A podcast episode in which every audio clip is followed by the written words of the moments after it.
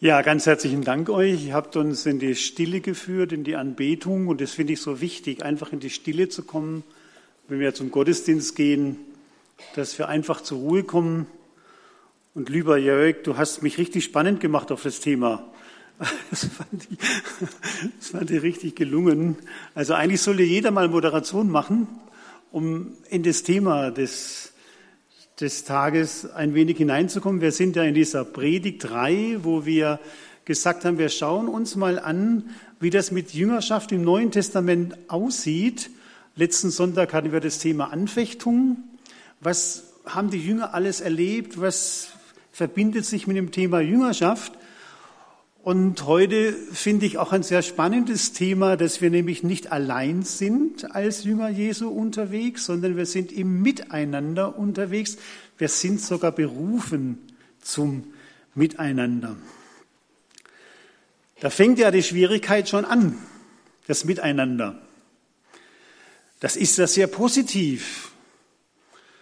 Wenn ich zum Edeka einkaufen fahre, da treffe ich mindestens ein, zwei Personen unserer Gemeinschaft. Dich habe ich neulich getroffen. Wir waren zwar nicht zum Einkaufen dort, aber egal. Äh, gleich an der Kasse äh, haben wir uns gesehen. Also es ist ja wunderschön. Man geht einkaufen und trifft seine Gemeinde. Welcher Prediger hat so eine tolle Situation? Ähm, schön. Wir sind nicht allein. Wir sind viele hier in Wasserdrödingen. Das macht Mut. Das macht Freude. Wir sind miteinander unterwegs. Es kann auch ganz anders sein. Ich denke an die ehemalige DDR, wer mal dort war, wer dort einen Gottesdienst besucht hat.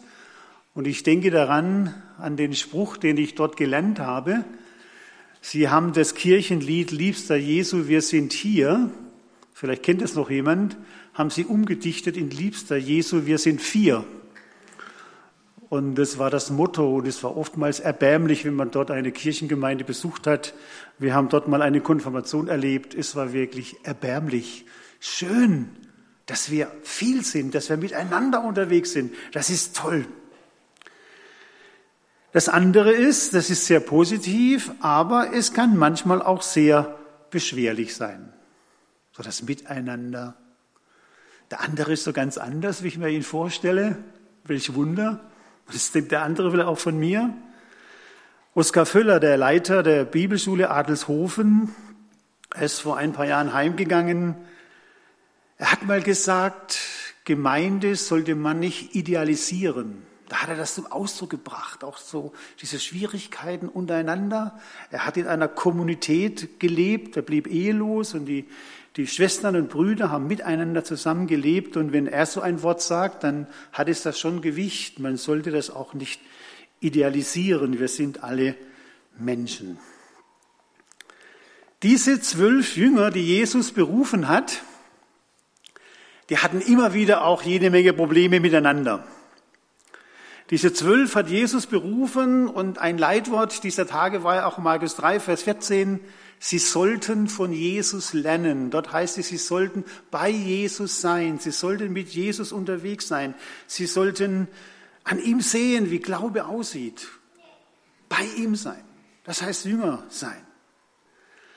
Jesus hat interessanterweise, bevor er die zwölf Jünger berufen hat, hat er interessanterweise eine Nacht im Gebet verbracht. Wir können also annehmen, dass eine Nacht, bevor Jesus die zwölf Jünger berufen hat, er intensiv im Gebet mit seinem Vater im Himmel gerungen hat. Also diese zwölf waren Berufene, die waren ein Team.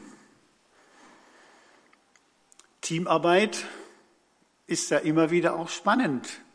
Man sieht es an dem, an dem Bild, einer duckt sich weg. Wer hat das nicht auch schon erlebt im Miteinander, Teamarbeit? Immer wieder auch ganz schön spannend. Jemand hat mal das Wort Team so interpretiert, toll, ein anderer macht's. Könnte man ja auch mal denken, lieber nicht hier, lieber woanders. Team, toll, ein anderer macht's. Wie haben denn die Jünger Jesu gedacht? Was waren ihre Gedanken? Und das begegnet uns immer wieder im Neuen Testament, wenn wir die Jünger uns anschauen.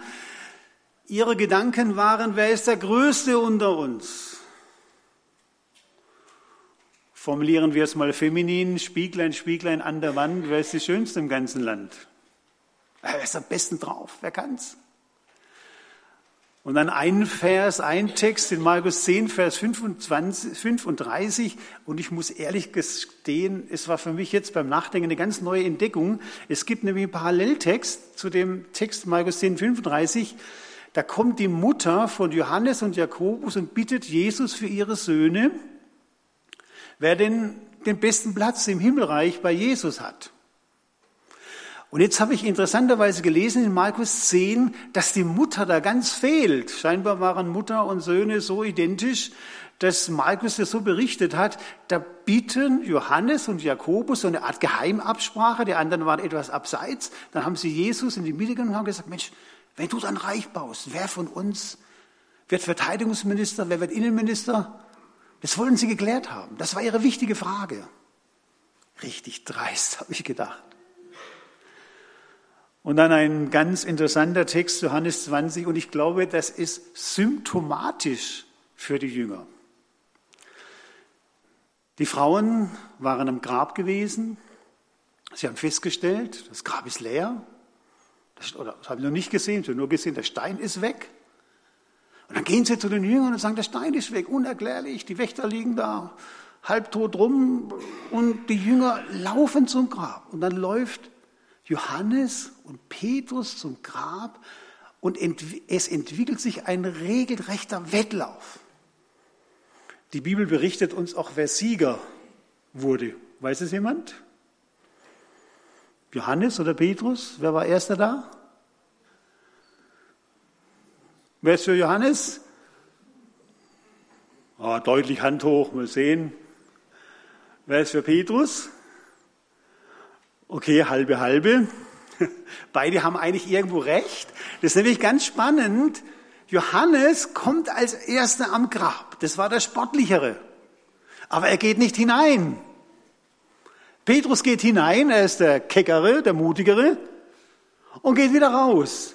Und dann geht Johannes hinein und bei Johannes heißt es, er glaubte, er verstand das.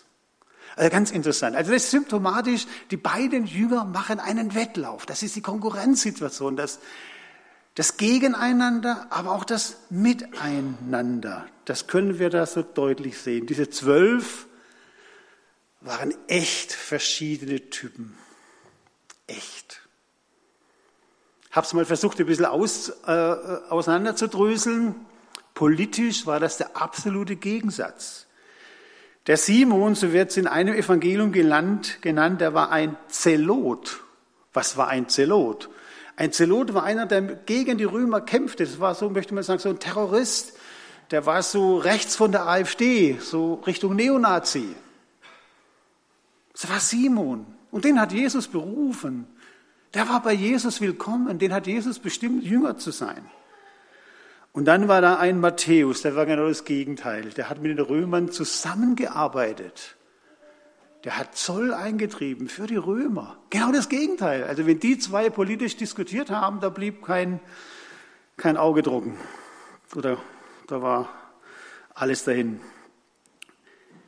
Dann gab es Petrus und Johannes. Weiß ich, wer sich auskennt in der griechischen Einteilung von unseren Temperamenten, ich liebe diese Einteilung, Sanguiniker, Melancholiker, Phlegmatiker und Choleriker. Der Petrus war so ein typischer Sanguiniker. Fröhlich, unbeschwert, immer wusste man, woran man ist, wenn er kam, immer gleich seine Meinung gesagt. Er wusste genau, was man zu machen hatte, auch ein bisschen oberflächlich, also ein fröhlicher Kerl. Das war Petrus. Der Johannes, so wie er beschrieben wird, war so ein Melancholiker, ein Denker, ein Grübler. Was er gesagt hat, war wohl überlegt. Er neigte auch zum Perfektionismus. Und solche Melancholiker, wenn die mal innerlich voll sind, dann kommt es zu einer Entladung. Und so eine Stelle haben wir auch im Neuen Testament, als nämlich Jesus unterwegs war, vom See Genezareth nach Jerusalem, dann bitten sie in, in, äh, in einem Dorf vor ihnen, bitten sie zum Quartier. Und die Dorfbewohner sagen, ach nö, war ein Samariter, der hat mit Juden nichts zu tun. Er geht nach Jerusalem. kein Platz in der Herberge. Und als das Johannes und Jakobus hören, die beiden Brüder, da, da platzen sie vor Zorn. Jesus, lass Feuer vom Himmel fahren, wie es auch Elia getan hat. Total verschiedene Typen und Jesus hat sie beide berufen in seine Jüngerschaft. Und da gab es auch Arbeitgeber und Arbeitnehmer. Petrus hatte einen Fischereibetrieb. Arbeitgeber. Der musste jeden Monat den Lohn parat haben, um seine Angestellten auszubezahlen. Und der, der äh, Jakobus, der hat eben den Lohn empfangen, hat seine Arbeit getan, hatte nicht die Verantwortung wie ein Arbeitgeber. Also spüren Sie, was für ein Gegensatz. Ich habe hier das Bild von den Bremer Stadtmusikanten noch drauf. Ähm, ich habe gedacht, das passt. Ne? So Hund und Katze und Hahn und Esel, also irgendwie ganz verschieden und doch irgendwo sollten sie gemeinsam ein Ziel haben. Ein großer Reichtum an Gaben, aber auch jede Menge an Reibungsflächen. Das waren die, die zwölf. Doch berufen zum Miteinander. Nur gemeinsam sind wir stark. Lassen Sie mich mal jetzt einen Text anschauen, wo wir mal drei Jünger mal detailliert anschauen, wie denn die so gestrickt waren. Judas, Petrus und Johannes. Und jeder Einzelne steht in einer ganz eigenen Beziehung zu Jesus. So wie wir alle hier, jeder eigene, jeder Einzelne von uns hat eine eigene Beziehung zu Jesus. Der eine ist vielleicht ganz nah dran, der andere ist vielleicht viel weiter weg. Jeder von uns hat eine einzelne Beziehung, eine persönliche Beziehung zu Jesus und unser Mit, unsere Mitarbeit ist auch davon geprägt, wie meine innere Haltung zu Jesus ist. Wollen wir mal den Text lesen? Es ist jetzt kein Adventstext, sondern mehr ein anderes Kirchenfest oder Heilsfest der, Kirchen, der, Geschichte. Johannes 13, als Jesus das gesagt hatte, was hat er denn gesagt? Er hat gesagt, dass er ans Kreuz gehen wird und dass er sterben wird. Als Jesus das gesagt hatte, wurde er erregt im Geist und bezeugte und sprach, Wahrlich, wahrlich, ich sage euch, einer unter euch wird mich verraten. Da sahen sich die Jünger untereinander an und ihnen wurde bange, von wem er wohl redete. Es war aber einer unter seinen Jüngern, der zu Tische lag an der Brust Jesu, den hatte Jesus lieb. Dem winkte Simon Petrus, dass er fragen sollte, wer, er, wer es wäre, von dem er redete. Da lehnte der sich an die Brust Jesu und fragte ihn, Herr, wer ist's? Jesus antwortete, der ist, dem ich den Bissen eintauche und gebe. Und er nahm den Bissen tauchte ihn ein und gab ihn Judas, dem Sohn des Simon Iskariot. Und nach dem Bissen fuhr der Satan in ihn. Da sprach Jesus zu ihm, was du tust, das tue bald. Niemand am Tisch aber wusste, wozu er ihm das sagte. Denn einige meinten, weil Judas den Beutel hatte, spreche Jesus zu ihm, kaufe, was wir zum Fest nötig haben. Oder dass er den Armen etwas geben sollte. Als er nun den Bissen genommen hatte, ging er alsbald hinaus und es war Nacht. Judas, der erwählte Verräter. Einige Verse zuvor blickt die Bibel mit uns hinter die Kulissen. Sie blickt in das Herz des Judas. Das macht die Bibel immer wieder an vielen Stellen. Sie blickt hinter die Kulissen. Sie zeigt uns Dinge, die uns normalerweise verborgen sind. Und dann blicken wir in das Herz eines Mitarbeiters, in das Herz des Judas. Wenn es in Vers 2 heißt, beim Abendessen, als schon der Teufel dem Judas, Simons Sohn, dem Iskariot, ins Herz gegeben hatte, ihn zu verraten. Schauen Sie das Herz des Judas und wir spüren noch etwas, merken etwas für uns in unserem Herzen fallen letztlich die wichtigen und die Entscheidungen, Dinge meines Lebens. Wir blicken in das Herz des Judas und, und stellen fest, Der Teufel will sein Herz gewinnen und der Judas hat sich dem Teufel schon geöffnet. Er will uns bestimmen, beeinflussen und ich sage euch, wenn der Teufel uns bestimmt und beeinflusst, nie zum Guten. Hände weg, nie zum Guten. Deshalb schreibt Jakobus so eindrücklich, widersteht dem Teufel, so flieht er von euch, naht euch zu Gott, so naht er sich zu euch, flieht. Was macht hier in dieser Geschichte der Teufel mit dem Judas? Der Teufel will sein Herz bestimmen, der Teufel will das Schicksal Jesu bestimmen, der Teufel denkt, wenn ich durch den Judas die Sache mit Jesus erledige, dann ist endlich Ruhe. Dann ist die Sache mit Jesus endlich abgeschlossen. Doch der Teufel ist immer nur Funktionär, nicht Regisseur. Der Regisseur ist immer Gott.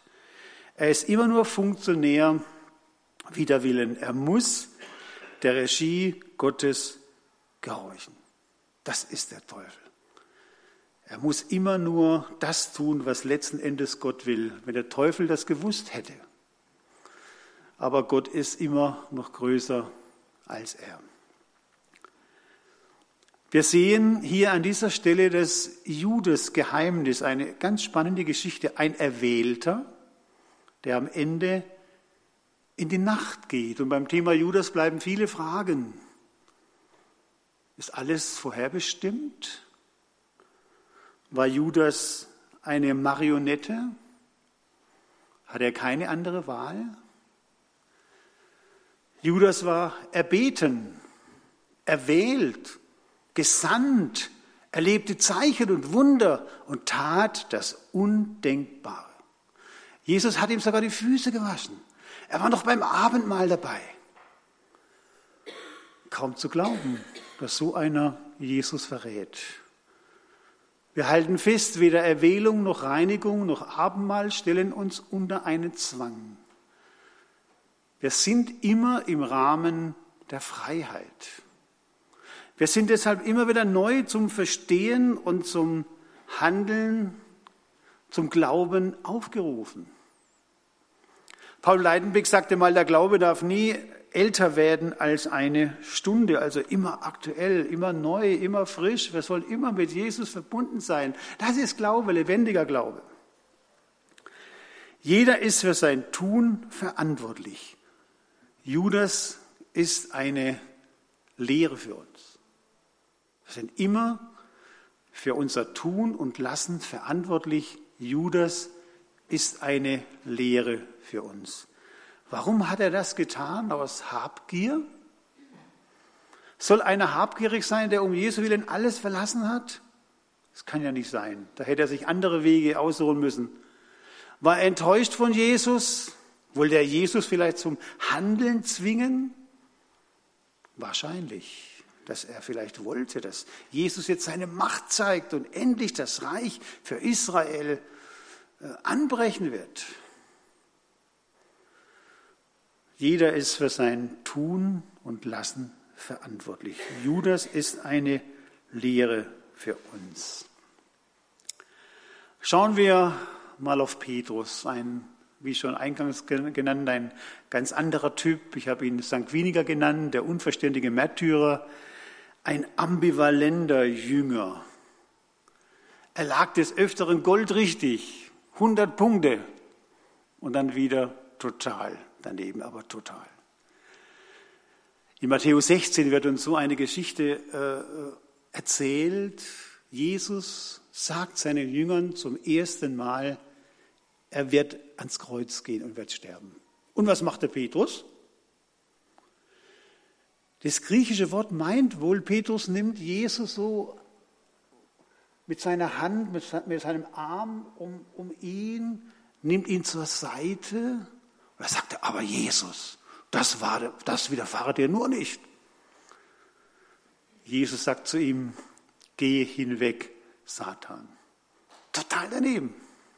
Und ein andermal, Johannes 13, Jesus wird von, von Petrus gefragt, wo, wo, wo gehst du denn hin? Weil Jesus sagt, ich werde jetzt hingehen und muss euch verlassen. Und dann sagt Jesus, ja, er wird einen Weg gehen, den er nicht mitgehen kann, sondern auf mich kannst du hundertprozentig zählen. Ich bin dabei. Und dann sagt Jesus eben dieses bekannte Wort, ehe der Hahn kräht, wirst du mich dreimal verraten. Also wir halten fest, Petrus hatte eine Führungsrolle, doch oft versteht er Jesus nicht. Petrus ist ein dynamischer Macher, doch seine Leidenschaft schafft immer wieder das Gegenteil von dem, was Jesus will.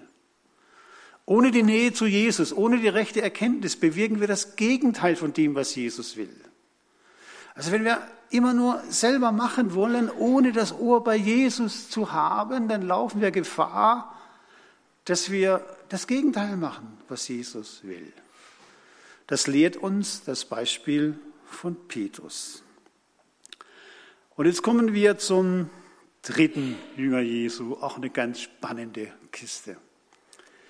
Der Jünger, den Jesus liebte und der an seiner Brust liegt.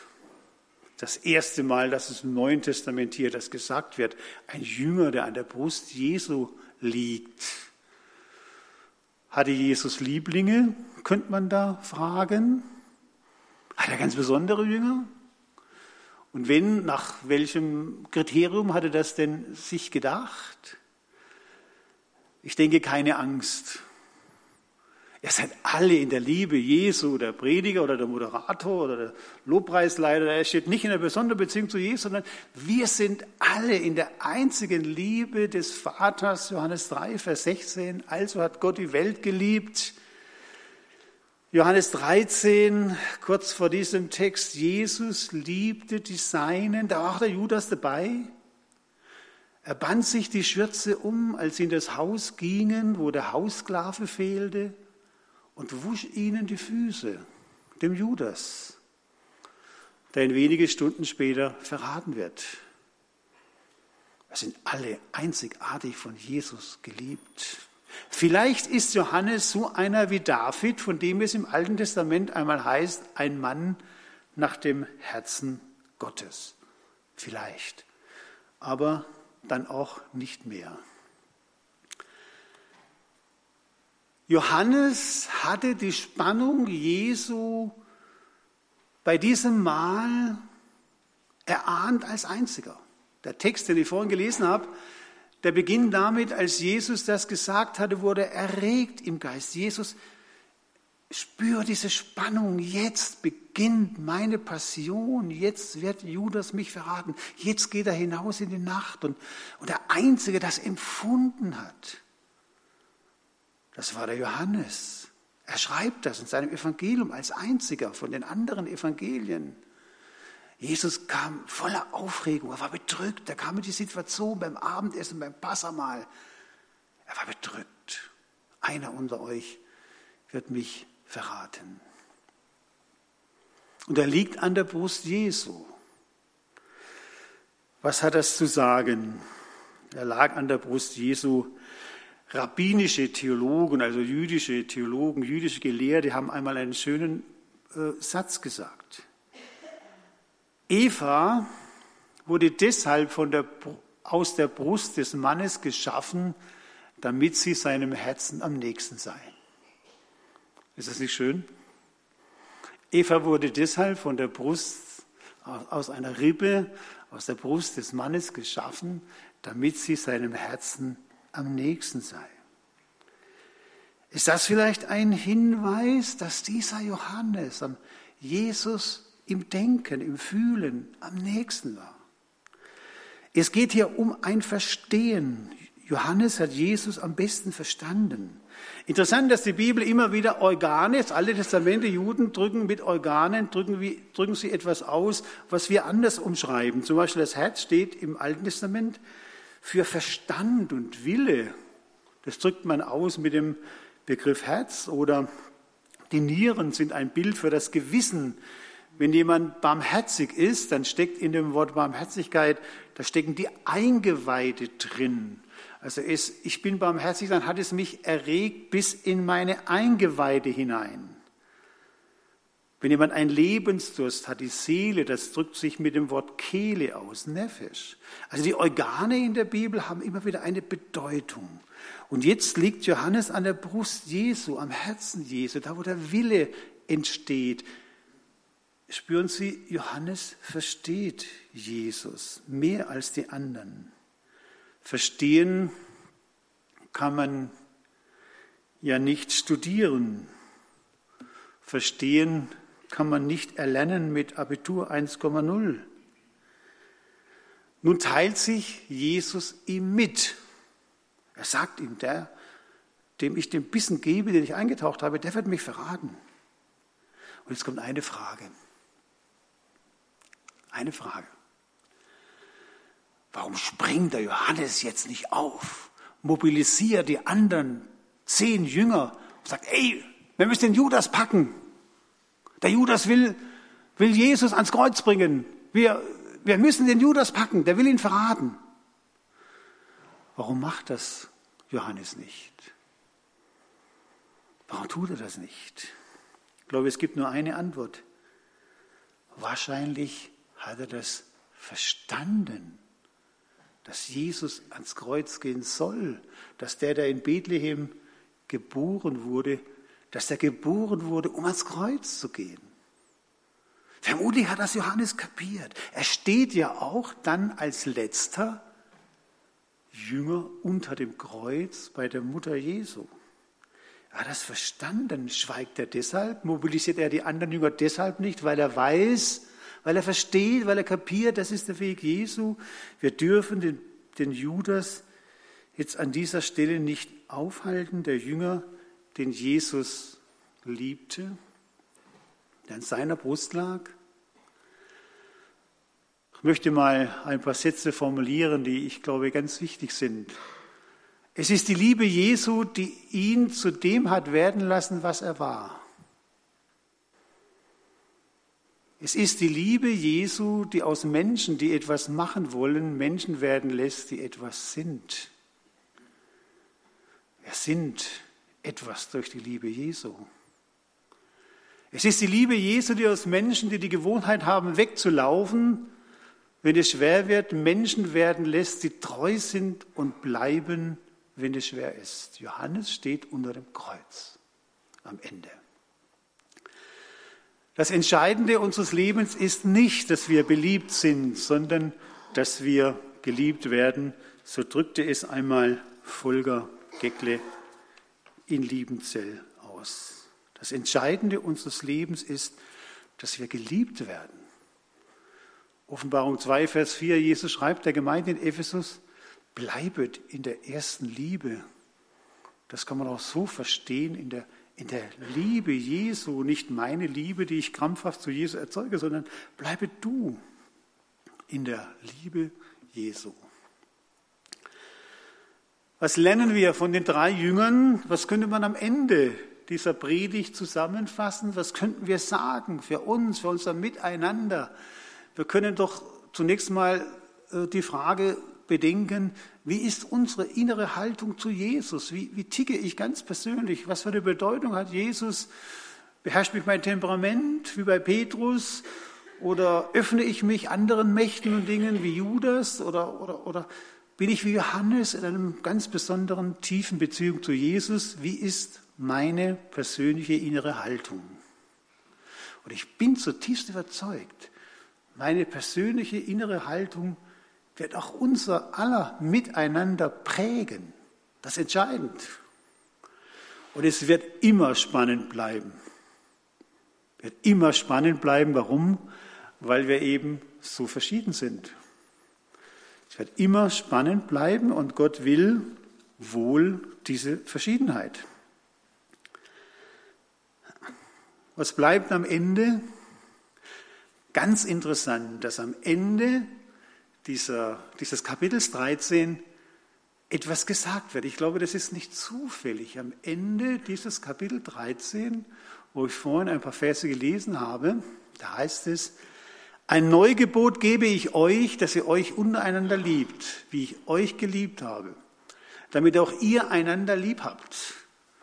Daran wird jedermann erkennen, dass ihr meine Jünger seid, wenn ihr Liebe untereinander.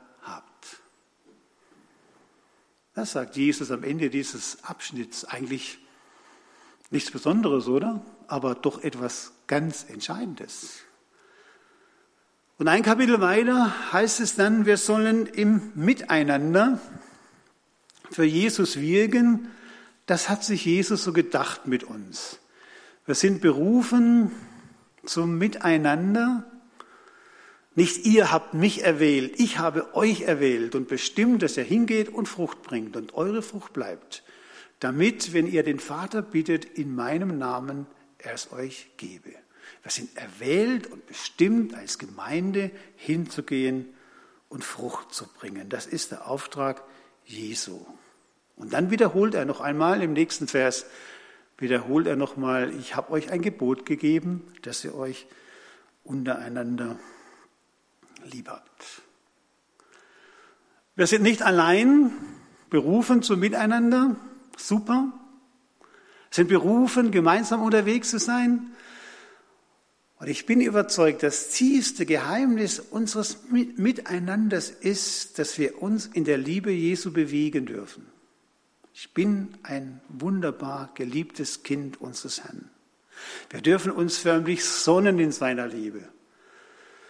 Ich glaube, wir machen es viel zu wenig. Und diese Liebe sollte dann unser Verhältnis widerspiegeln. Es möchte unser Herr dass das doch immer wieder unter uns geschehen darf. Amen. Was ich gesagt habe, gibt es wieder als Handout. Ich lege es hinten auf den Opferstock. Da kann es sich jeder mitnehmen und wenn es nicht reicht, dürft ihr mir es gerne auch sagen, dann kann ich das auch euch zumailen. Äh, könnt ihr gerne nochmal darüber nachdenken, Fragen stellen, Kritik äußern, wie immer ihr denn auch wollt. Wir wollen miteinander beten und ich äh, bitte euch jetzt einfach aufzustehen zum Gebet.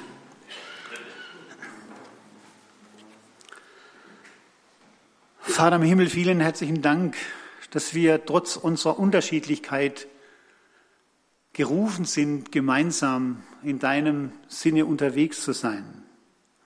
Und danke, dass die Unterschiedlichkeit uns nicht hindern darf sondern dass wir gemeinsam mit dir dich bezeugen können. Hilf uns dazu. Du siehst auch unsere Unterschiedlichkeit, aber schenk, dass die, die Liebe uns verbindet, wie du es uns aufgetragen hast. Und das können wir ja so schwer machen. Das ist immer ein Geschenk. Deshalb gib es uns doch jedem Einzelnen, dass er selber von dieser Liebe tanken darf, die du ihn widerfahren lässt. Danke, dass wir in dieser Liebe gewollt, gewollt sind und uns bergen dürfen. Und danke, was uns sonst noch alles bewegt in dieser Zeit. Wir stehen kurz vor Weihnachten, jeder hat zig Gedanken und sehnt sich ein bisschen auch nach der heilen Welt. Du siehst auch alles Unrealistische, aber schenk, dass wir alle ein, ein schönes und gesegnetes und friedliches Weihnachten erleben dürfen. Segne auch besonders unsere Kranken, Menschen, die schwere Wege geführt werden. Lass sie spüren, sie sind nicht allein. Da ist der gute Hirte, der sie trägt und führt und der bei ihnen ist. Und gemeinsam wollen wir beten, wie du es uns gelehrt hast. Vater unser im Himmel, geheiligt werde dein Name, dein Reich komme, dein Wille geschehe, wie im Himmel so auf Erden. Unser tägliches Brot gib uns heute und vergib uns unsere Schuld, wie auch wir vergeben unseren Schuldigern. Und führe uns nicht in Versuchung, sondern erlöse uns von dem Bösen denn dein ist das Reich und die Kraft und die Herrlichkeit in Ewigkeit. Amen. Amen. Ich freue mich jetzt auf euer Lied.